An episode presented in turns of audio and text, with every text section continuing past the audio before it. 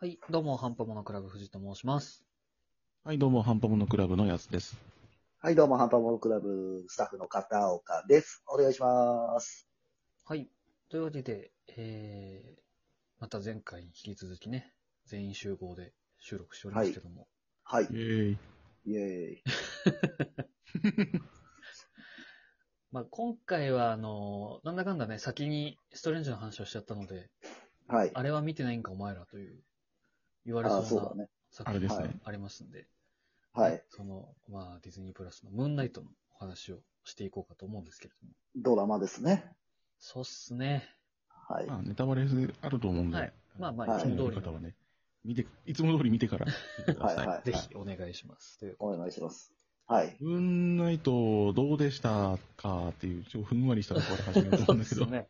うんまあちょっと、あうんの、さっき話しちゃいましたけど、あの、思ったよりポップでしたね。うんうんうんなんか元の設定がもう精神的になんか、いかれちゃってて、そうそで、敵はもうボコボコのズタズタにするぜっていうふうに聞いてたから、あれだったけど、まあ確かに、あれだよね、あ、なんか思ってたより見やすいなってういん。う。そうですそね。うそうそうそうん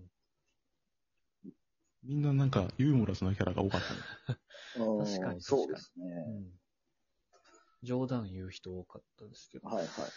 まあで、やっぱドラマとして良かったのが、あの、まあ、ドラマってそういうもんなんだけど、うん話数を追うごとに、こう、謎が分かってくるとうんいううんうか、んうんで、また新たな謎が生まれて、で、次の話だとそれが解決しうてん。みたいな、まさにドラマだったなっていう確かに。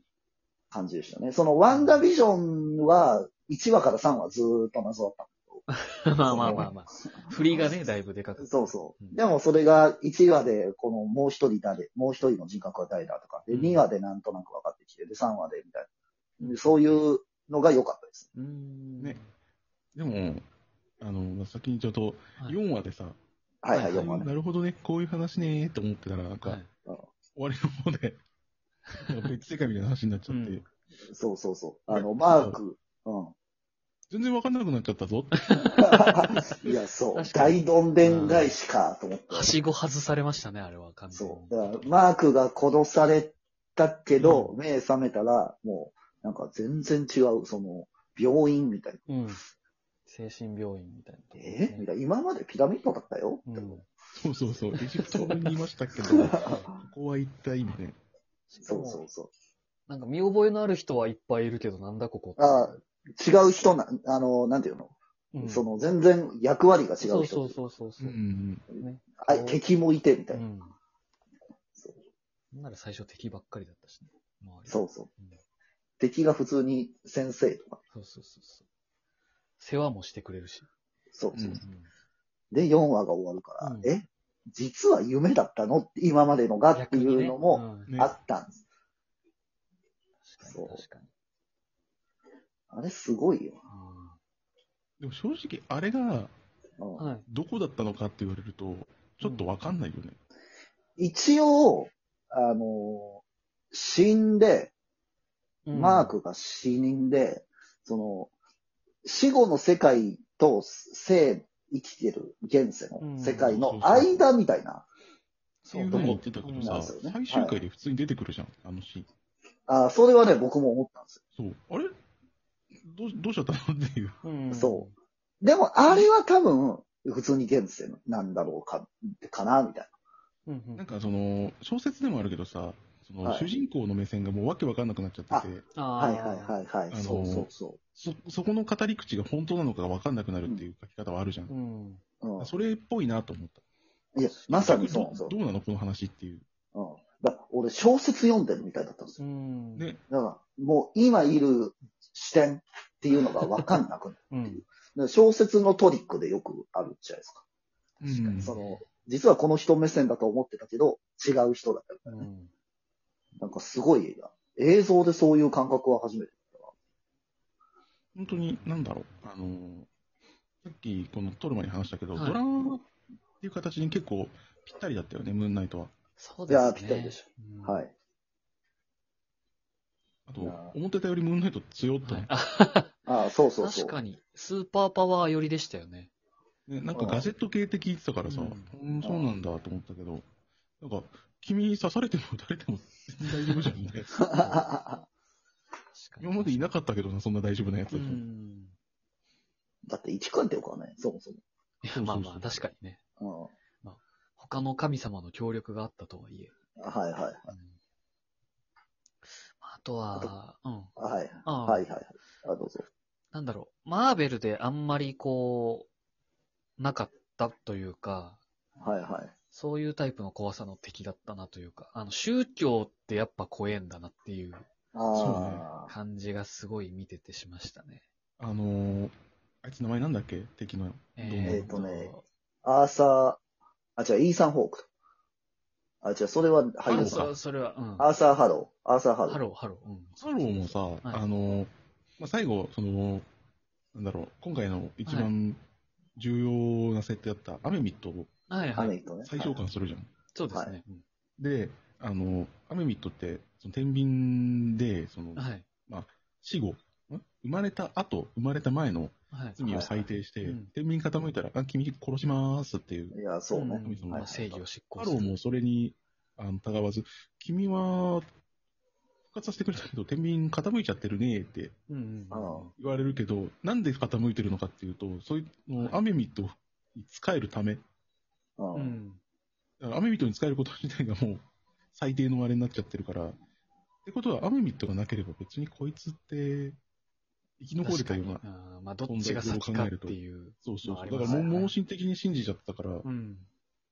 なんだろう、やっぱ宗教、さっきも言った通り、怖くねって思った。そうなんですよね。ブレーキ効かない感じというか。だって信じてたもののせいでうん。死ぬんだぜ。でも別にそれもいいよって言ってるわけじゃない。うんうんうん。 えぜ全然良く ないって思ったよねそうなんですよ。目的が変わっちゃってるというか、すごい引っ張られちゃってる感じはしましたね。でも面白かったけどね、あの、アメミットが復活した時にさ、はい。あの、さあ、アメミットの人、信徒たちをお互いに裁き合うの よ。何しとん言ねんってま したね。こいつそうまどろっこしいな、随分っていうそう。 なんかそのせいでだいぶ冥府に送られちゃってましたけどね。うん怖いけどね。そうなんですよね。急に触られたらなんか、そいつのタトゥーが動き始見めちゃうてよ。。あれと思って え、なになになに大丈夫だよね。確かに、怖すぎる。結構な量の魂の書いてまうすよ。ん。そうそうそう。しかも結構な数信徒いるじゃん。えーそうそそううなんそうで。すよね。あの、なんだろう、日常生活の中に普通にいるから、うんなんか、すいません、追われてるんですって言ったら、なんかこう手首にすすって、うんアメミットをたたえよ。やば。超怖えよ。 そうなんですよね。向こうが何もやっぱもう悪いことと思ってないっていうのが前提としてあるから。だって、罪人をさばいたら、綺麗になるじゃん。いいじゃん、別に、みたいな。俺はいいことしてんやでってなっちゃうから。うん。そこの怖さはね、だいだぶかあらりました結構そのポップだったけど、うん。話の内容としては結構怖い話だったなって思う。そうですね。確かに。うん。死んだ後の話とかさ、まあ、それこそ。あとはその、精神が分離しちゃうとかん。そうですね。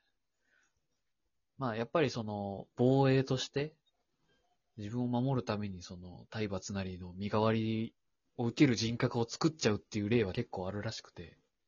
そうそうそう、割と、そうそう。まあ、なんだメろうメジャーって言い方悪いですけど、漫画の題材とかにうんそうなんはでいすよはいね。はい。そうそうそう。で、まあ、向き合うシーンも含めてちゃんと書いてたんで。で、最終的に共存してるのがいいですよね。うんうんうねん、いいよあね。のお互いに、お互いを認め合ってるっていうのが。マークとスティーブンが。うん。だって、あそこ、あの、その、死後の世界、その、うん。えっと、タウレとか、あの、カバはの、いはいはいはい。あと、船に乗ってう、ん。あの、楽園みたいなとこに行うくん途中で、あの、スティーブンが落ちちゃうじゃないですうか。ん。で、うん落ちた後に、こう、石、石化するというか、そうね。まあ、なこう、凍なっちゃうのか、あれは。うん、なっちゃうじゃないですか。うんでも、マークは、今までのマークだったら多分、ほっとくというか、まあまあまああ。ね。うん。そう、邪魔って言ってたもんね。うんそうそう。だけど、スティーブンをどうしても助けたいんだ。うんあれ素晴らしいよね。いいシーンだよね。うんしかもあれって、その、旅の途中までに、その、天秤を釣り合わせないとはいは生いき返れないよって言われて、うんで、はいその、スティーブンがさ、こうまあ、船から落ちて、うんまあ実質的な死亡はいそうではすい。ね。うんで、で、天秤が釣り合ったのに、助けに行きたいんだって、うん相当だよね。いや、そう。そうですよ。生き返れるとかじゃないから。友情ものでもあっうん。うん、確かた。に。全部。バディものというかね。そうそうそう。完全に共存しした。うん。うんうんあれ結構見直すと、表情も混ざってるんですよ。はいはいはうんあの二。人の。そう、ちょっとびっくりしちゃった。どういう演技と思って。すい。ごいよねや、。そう、演技やばいよ。 そうそうそう、めちゃくちゃうまいんですよ。同じ人がやってるって忘れる瞬間があるぐらい別人だったうもん。ん。うん。あの、びっくりしてるシーンとかね。そうそうそうそう、最初にタウレットに会った時とか。そう。ああ、はいはい。ちゃんと違う人だなってなってて。すごいよな。面白かったっすね。いや、面白かった。であと、あの、タブレットもそうだし、まあ、コンスもそうだけど、めちゃくちゃ動物だったね。ああ、 確かに確かに。めちゃくちゃカバーだし、めちゃくちゃワニだった。エジプト救衛神結構、うん。全員見てみたい。ああ、そうだわかよる。ね。うん、あるよね。そうそう。コンス生きてた時どうだったんだろうとか。まあ、骨じゃない時か。だほ本当にいる神様なんでしょあれは。あ、一応、そうねんいるはず。ちゃんとした神様そうそうそうそうそう。いやー、面白かったな、うんちょっと後半もこんな感じでそう。うんうん。まあ喋りましょう。面白かったポイントというか。そうそうそそうう。ね、面白いポイントをそうですね。上げていきましょはい。引き続きよろしくお願いいう。たします。はい。おぜひぜひお聞きください。私すごい素敵なコスチュームを考えたの。